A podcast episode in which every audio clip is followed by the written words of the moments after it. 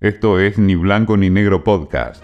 Mil gracias, un espacio de reflexión con Silvina Chediek.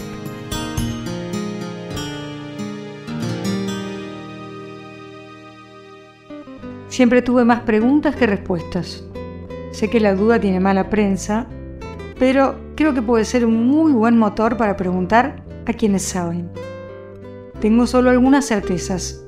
Una de ellas es que el agradecimiento es una gran cosa.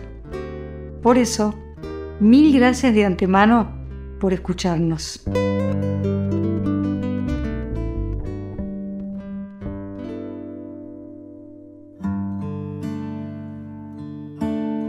Mil gracias desde ya, te decimos por tu tiempo, Liliana Belomi. Este es un espacio que se llama así y yo sé que mucha gente va a estar agradecida por esto que vamos a hacer, porque nosotros el sueño nos quita el sueño. Ya nos hemos ocupado del sueño adulto, ese fue nuestro primer podcast, pero todos quienes hemos tenido algún hijo, yo tengo solamente uno, pero alrededor mío muchos más niños y niñas que han nacido, sabemos que el sueño en, la primera, en las primeras etapas de la vida es un temón. Pero antes que nada quiero que vos me cuentes en qué momento de tu vida te enganchás con este tema y además sos una señora certificada, así que todo nos lo contás vos. Hola, bueno, sí, eh, es importante, más que importante es eh, anecdótico, eh, saber en qué momento me enganché. Y en general a los padres, cuando se los cuento, les encanta. Porque, a ver, a pesar de haber tenido cuatro hijas, a las que me ocupé mucho de enseñarles a dormir intuitivamente desde chiquitas, porque para mí era muy importante el sueño, me encontré cara a cara con este sistema hace eh, seis años, cuando nació Lola, mi última nieta. Mi hija vivía en Estados Unidos en ese momento y Lola tuvo dificultades para dormir desde que llegó al mundo y la acostábamos en la cunita del sanatorio. Bueno, fueron, pasaron los meses, las dificultades seguían, la beba tuvo reflujo, que eso cuesta mucho a la hora de dormir, en fin, no había forma, no había forma. Llegados los ocho meses de Lola, Emilia me llamó y me dijo, mamá, viaja, por favor, porque yo empecé a trabajar, Lola no duerme y contraté una persona que nos va a ayudar a dormirla, pero para lo cual hay que seguir unas cuantas pautas que ella va a marcar, Así que me necesitaba a mí para que yo fuera en el día a ocuparme de seguir con todo esto. Bueno, y obviamente, imagínate cuando haces algo por una hija, yo hice todo al pie de la letra, anotaba una lista que había en la heladera, los horarios de la beba, la llegaba a pasear, sabía que tenía que volver a determinada hora, bueno, en fin, un montón de, de este, ítems que había que respetar, pero la beba dormía empezó a dormir, me, encantó, me encantó la, actividad y se me ocurrió que en Argentina no había y no, no había mucha gente. En ese momento fui de las primeras, nunca voy a decir fui la primera, en cuanto a esta actividad de consultoría. Por supuesto que había personas y profesionales de la medicina y de la psicología que hacían este, consultas de sueño infantil. Pero orientado desde este lado fui de las primeras y así empecé hace seis años. Obviamente que me formé, ¿es cierto?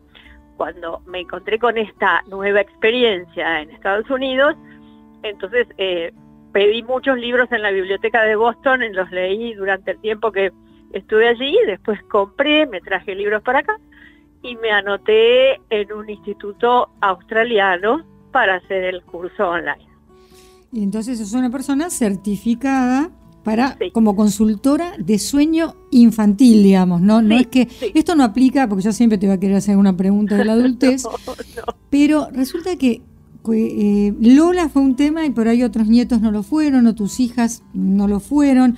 Podrías hasta pensar, bueno, más allá del reflujo podía haber tenido algo más que no le permitía dormir. Lo que está claro es que cuando no se duerme en una casa empieza a haber irascibilidad durante el día, no nos aguantamos nosotros mismos, no podemos funcionar y se vuelve muy cuesta arriba la vida. Cuando una noche, ok, dos, pero ya después es tremendo. Yo te quiero preguntar una cosa antes de que me pueda llegar a olvidar, que es la siguiente. Es muy común que te digan, te tomó el tiempo, ahora vos te tomó el tiempo, te tiene de hija.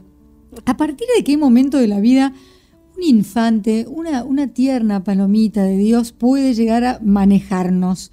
Porque yo lo que digo es, siempre voy a estar del lado de los bebitos, te aclaro, por ahí nos peleamos y todo, la mentira, pero digo, pienso, su única forma de comunicarse es el llanto. Totalmente. Cuando nos entrenamos mucho, déjame que yo delire, vos después estás vos que sos la especialista. Cuando, cuando nos entrenamos y los conocemos más, podemos llegar a distinguir un llanto porque están mojados o porque tienen hambre o porque tienen miedo, porque no van a perfecta, tener... Perfecta esa reflexión, perfecta. Hay distintos tipos de llanto. Claro, pero por ahí de entrada no sabés muy bien. No, no. Y vos decís, si esto es lo único que tiene para comunicarse, yo no lo dejo llorar ni loca, no le cierro la puerta para que llore ni loca. No, no. Dicho todo esto, te escucho atentamente, Lili. Sí. Bueno, eh, al punto que va, si es al llanto para provocar, para provocar el llanto para dormir, nada que ver con el método que yo empleo y con los que se están empleando actualmente. Eh, sí, hace muchos años, o no tantos, incluso en Estados Unidos se sigue usando el método de dejarlos dormir para llorar de forma continua, de forma gradual. Dejarlos llorar para que se duerman. perdón, perdón. No, pero viste, estamos muy atentos. El famoso duérmete niño. claro, claro, pero esto no es el duérmete niño. Ah, el duérmete niño tiene sus, a ver, eh, sus ventajas. En definitiva, apuntaron a, que el niño durmiera. La herramienta que ellos eligieron para inducir el sueño fue el llanto. Después apareció el doctor Sears con otro método que él apuntó a método de mucho contacto, eh, muy, muy contenedores y él es como un poco el precursor del colecho del que tanto se habla actualmente. El, método del doctor Sears era completamente distinto. Uno era dejarlo llorar solo o, acompañado o todo el tiempo con la puerta cerrada o el llanto pautado. El doctor Sears era no lo dejes nunca. No todos los padres tampoco podían implementar este método. Y aparece la doctora Solter, donde estudia a los dos, una psicóloga, y decide em, un tercer método ensamblando un poco de las dos corrientes. Por ejemplo, ella que propuso el llanto en brazos, partiendo un poco de esto que vos decís, el bebé expresa emociones a través del llanto, expresa necesidades, es la única forma que tiene de hacer, de manifestarse. Lo que la doctora este, consideró es, no podemos permitir, pretender que un bebé no llore, un bebé va a llorar, pero hay que contenerlo en brazos. Entonces, este, eh, pero incluso llegó al punto que ella utilizaba el método del Ferber, que es el del llanto, para que el bebé se durmiera, pero todo el tiempo que el bebé lloraba lo sostenía en brazos. Lo que se hizo actualmente para llegar a estos métodos que estamos usando ahora, que se los llama métodos contenedores, es tomar las partes buenas de todos estos métodos que cada uno tenía lo suyo, evitar el llanto provocado, y sí usar la contención. Si el bebé llora, lo podemos consolar todas las veces que sea necesario en los despertares nocturnos y en toda la situación de sueño que haya y que el bebé, ante la que el bebé llore. No sé si respondí tu pregunta. Sí, sí, eh, para que no quede dando vueltas, eso de que te tomó el tiempo, que decir, ¿a partir de qué edad un bebé, puede, puede manejar eh, a los mm. padres? Mira, un bebé no te toma el tiempo. Hay muchas frases, mitos con respecto al sueño, muchísimas. Esta es una de ellas y es de una gran carga de culpa para la madre. El bebé no toma el tiempo a nada. En general al bebé lo que le transmitimos son acciones que nosotros repetimos, repetimos, repetimos. Cuando queremos cambiarlas por otra, de pronto el bebé rechaza la nueva propuesta que le hacemos porque él aprendió a hacer otra cosa. Entonces, no es que te tome el tiempo porque duerme en los brazos y ya no hay forma de hacerlo dormir en otro lado. Es lo que le enseñamos, a dormir en brazos. Entonces, él no sabe dormirse en otro lugar. Pero, entonces eso no es tomarte el tiempo. Lo que sí pasa es que a partir del año el bebé empieza a pedir límites. Mm. En definitiva, aspectos. Ahí es donde los papás tienen que interiorizarse un poquito sobre las primeras este, herramientas para poner límites, tanto en la hora del juego, en la hora de actividad, como en la previa a dormir y del momento del sueño. Pero son dos cosas diferentes. ¿Mm? Muchas veces llega el padre o la madre medio tarde con ganas de jugar. Y después dicen, ay, ahora quiero que se duerma. Y tiene una excitación la criatura de Dios. Lo revolean por el aire y después, ahora tiene que dormir, ¿eh? No va, eso no va. No, no, en realidad no, es todo lo contrario. Primero, para dormir, tenemos que saber en qué momento le toca dormir al bebé. Mm. Cuando tenemos bien claro el momento que le toca, a esto me refiero porque no se puede hacer dormir a un bebé que se pasó de sueño, que ya necesitaría estar durmiendo hace un rato. una vez que nosotros conocemos que para eso les damos herramientas a los padres cuando trabajan con nosotros, ahí en ese momento lo que, tenemos que hacer es aprender a bajarle los estímulos que fue acumulando todo el tiempo que estuvo despierta. Así haya sido desde una siesta hasta la hora de acostarlo a la noche. Antes de mandarlo a dormir hay que bajar los estímulos más o menos 15 minutos. ¿Qué es estímulo? Jugar de la manera que jugó, todas las actividades que tuvo, pueden ser estímulos positivos todos, necesariamente no tienen que ser estímulos negativos. Pero este juego que pudo hacer el papá lo tiene que hacer bastante antes de dormir. Y dan un buen rato antes de dormir, bajar las revoluciones de la casa y 15 minutos antes dedicarnos a relajar al bebé. Mm. Eh, ¿Alguna cosa que puedas decir que lo relajes particularmente? Porque queda claro que lo excita. ¿Y qué, relaja especialmente Mira, un bebé? es muy simple. a ver, hay pasos que se hacen, ¿no es cierto? Pero fíjate una frase típica de un niño de 3, 4 años. Mamá, ¿me contás un cuento para dormir?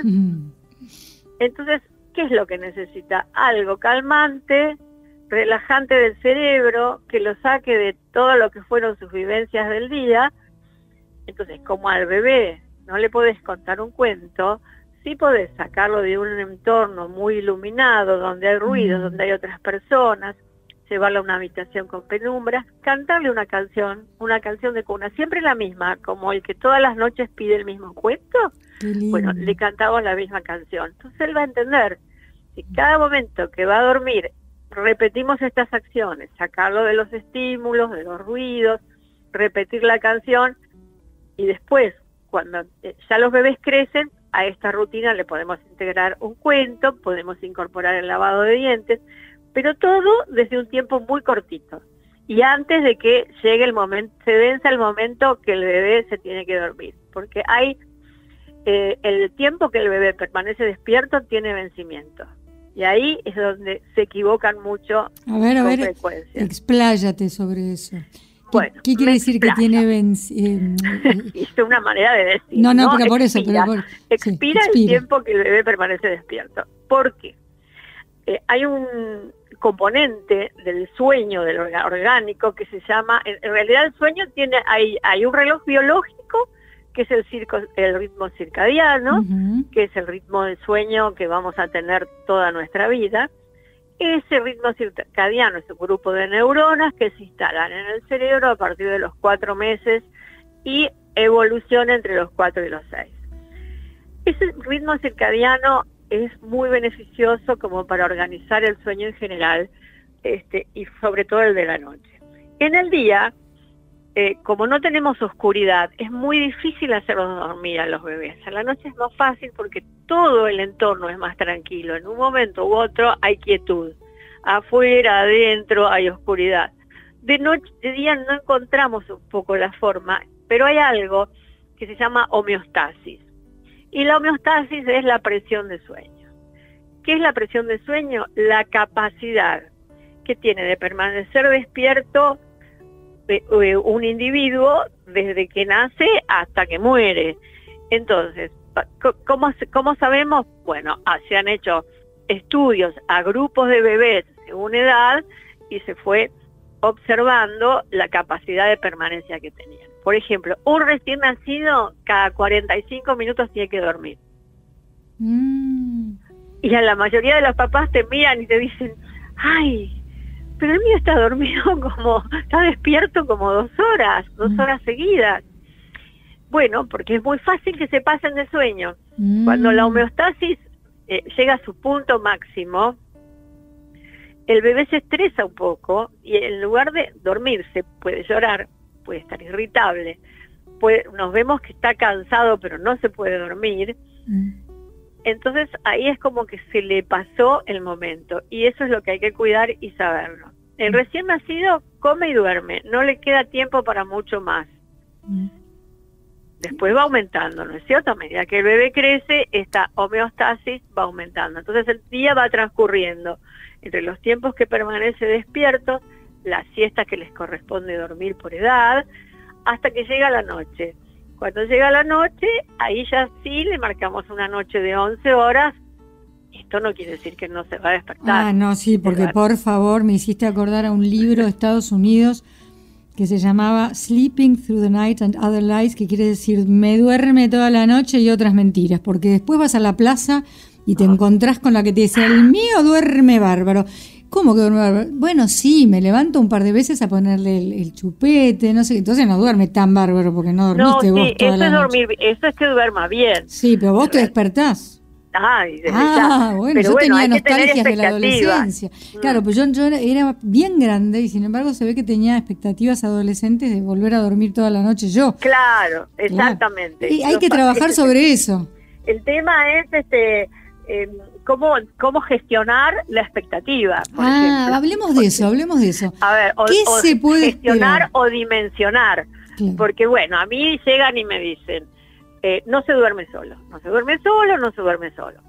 Esa es una de las que más dicen. Y la otra es, queremos que duerma toda la noche. Bueno, para que duerma toda la noche, a ver, ¿qué es que mejor vamos a ponerlo en otros términos? ¿Qué significa dormir toda la noche?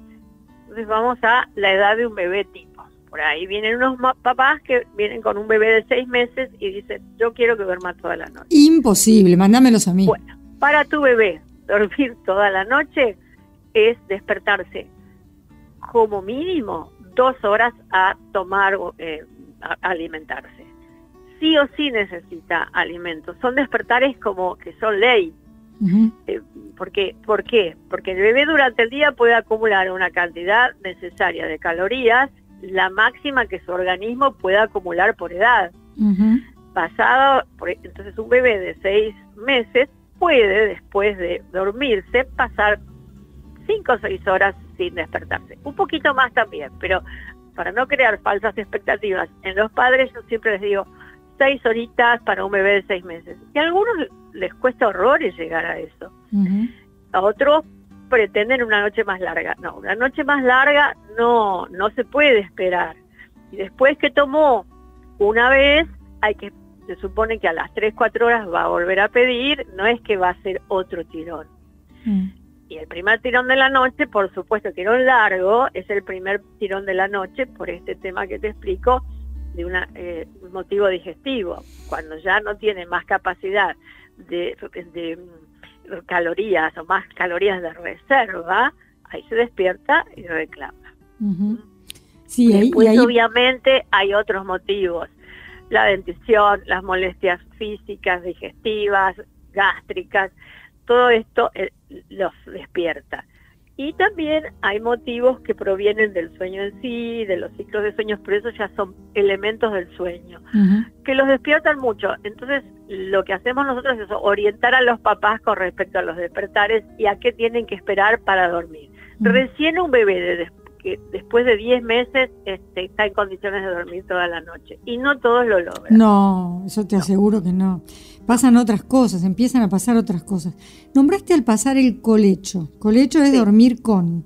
Eh, hablemos de eso, porque antes era mala palabra y ahora hay gente que lo defiende y otros, bueno, que no lo Bueno, el colecho tiene sus adeptos y tiene sus detractores. Eh, yo soy más partidaria de la cuna colecho eh, a mí el colecho me da un poco de, me transmite un poco de inseguridad. Dormir con un bebé tan pequeñito entre medio de los dos no es lo más aconsejado.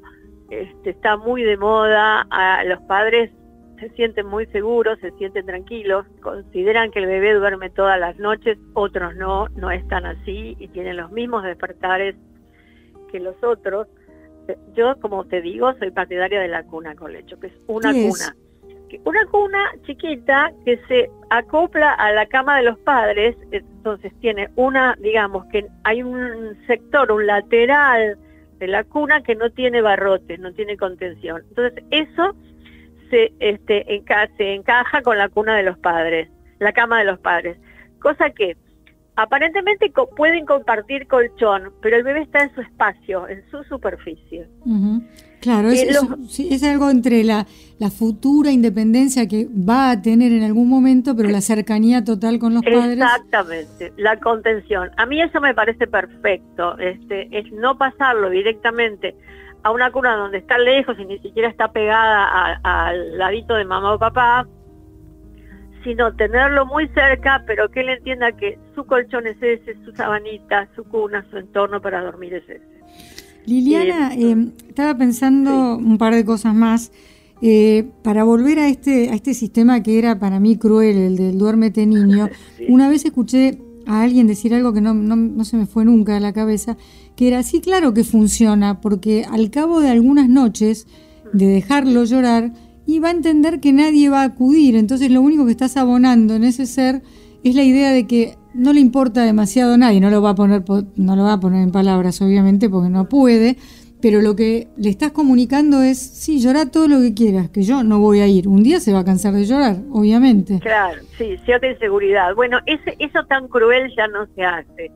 Yo creo que lo que están haciendo ahora es como controlar el llanto. Por ejemplo, Em, empiezan de a un minuto por noche o lo, dejan llorar un poquitito y acuden, pero para que el bebé vaya entendiendo que lo van a acudir, pero que no que no es conveniente llorar, ponerle una cosa así, ¿no es cierto? Eso se llama llanto controlado. Ah, eso que habías dicho, yo decía, ¿qué será el llanto controlado? eso es llanto controlado, se van aumentando minutos mm, este, de llanto hasta que el bebé se da cuenta, si yo lloro, eh, no van a venir, entonces o tardan en venir, cada vez tarda más, no lloro más, ponele, ¿no? Una síntesis, hay, hay otros elementos, pero es un método que yo no trabajo. Lili, eh, estaba pensando, se me, me vienen imágenes, ¿no? Cuando vos decís eso que se sostiene de, bueno, tenelo llorando en brazos hasta que se duerma, ese momento de apoyar a la criatura y rezar a todos los santos que conozcas, que no se despierte en ese instante que lo vas a apoyar, porque se despiertan ahí. Está buena la pregunta, porque además te lo dicen todos. No, apoyarlo no, porque el apoyo y se levanta. Bueno, esto justamente se consigue cuidando mucho el famoso tiempo de permanencia despierto del que te hablé. Si vos sabes que tu bebé en una hora tiene sueño, diez minutitos antes empezá a sacarlo del, del, el estímulo, como te decía, llevarlo a un entorno más tranquilo. Canción de cuna, lo podés acunar un poco, adormecerlo en el en brazos, adormecerlo, ah. a un 80% cuando se está quedando así que vemos que revolea los ojitos, que estira un brazo, una pierna, ya está. Este es el momento de acostarlo. Mm. Y ahí no se lo deja solo en la cuna. Hay que ayudarlo con pinitos, con palmadas, a que entre en sueño profundo, porque les cuesta entrar en sueño profundo. Mm. No son iguales a nosotros. A nosotros nos lleva 15 minutos quedarnos dormidos desde que decimos, bueno, arranco, más o menos. Dentro de los 15 minutos sería normal que nos durmiéramos. Bueno, al bebé hay que asistirlo porque no puede. Cada vez va a ir necesitando menos, menos asistencia. Y como vos recién dijiste, hiciste un buen comentario, hay otras cosas que se van incorporando después, y sí, son crisis, son evoluciones, el sueño va cambiando. Bueno, los padres que ya supieron educar a su sueño, a su bebé en el sueño, o que entendieron ellos cómo funciona el sueño de su bebé, cuando están ante estas situaciones, saben que las tienen que transitar, pueden tomarse algún permiso, pero rápidamente tienen que volver al orden. Dijiste que más o menos a los 10 meses se puede esperar que duerman toda la noche, pero que no se logra siempre. Está lleno de testimonios eh, en primera persona y otros, que es difícil hasta bastante más adelante, dependiendo eh, de los chicos, ¿no? no digo que todo el mundo. Pero ¿cuándo te parece que ya no debería ser un tema en, digamos... Yo considero que a los 10, 11 meses ya no debería ser un tema si el bebé es sano y está en buen peso. ¿Y cuándo nos tenemos que alarmar? No hablemos, o sea, no es lindo hablar de casos muy severos, pero ¿cuándo vos decís, no, acá hay un tema de salud, acá hay que consultar con un neurólogo? ¿En qué caso? Bueno, en realidad temas de salud con respecto al sueño hay, pero yo no se han presentado muchos casos en, estos seis años que yo estoy trabajando. Por lo general, es a veces son bebés de muy alta demanda, bebés que lloran mucho todo el día, que necesitan constantemente manifestar algo. Eh, no, no he visto demasiado, eh, porque fundamentalmente este método de este, seguir la fisiología del sueño del bebé está recomendado hasta en los casos de autismo, mm. que son chiquitos a los que les cuesta muchísimo dormir. Entonces es un método tan sano que eh, para cualquier contraindicación o, cualquier enfermedad o complicación sirve, salvo que haya una... Em, indicación médica que el bebé necesita tomar de noche, cosa que ha pasado porque no está creciendo bien, entonces hay que incentivar las tomas, en fin, bueno, eso en cuanto a la alimentación, no le van a dejar de dar a un bebé, tampoco digo, no hablo de destete nocturno, ¿eh? porque hay que em, aclarar bien, teniendo en cuenta las necesidades que tiene cada bebé a su edad de tomas nocturnas. Si nosotros llegamos a un bebé de 10 meses que ya no necesita día tomar porque está en buen peso y en buen estado de salud, perfecto. Un bebé de 8 meses que toma una vez, está en buen peso, en buen estado de salud, perfecto. Ahora un bebé de 8 meses que no está creciendo bien, bueno, ahí el pediatra indicará, no, mira, agregale de noche porque no está creciendo.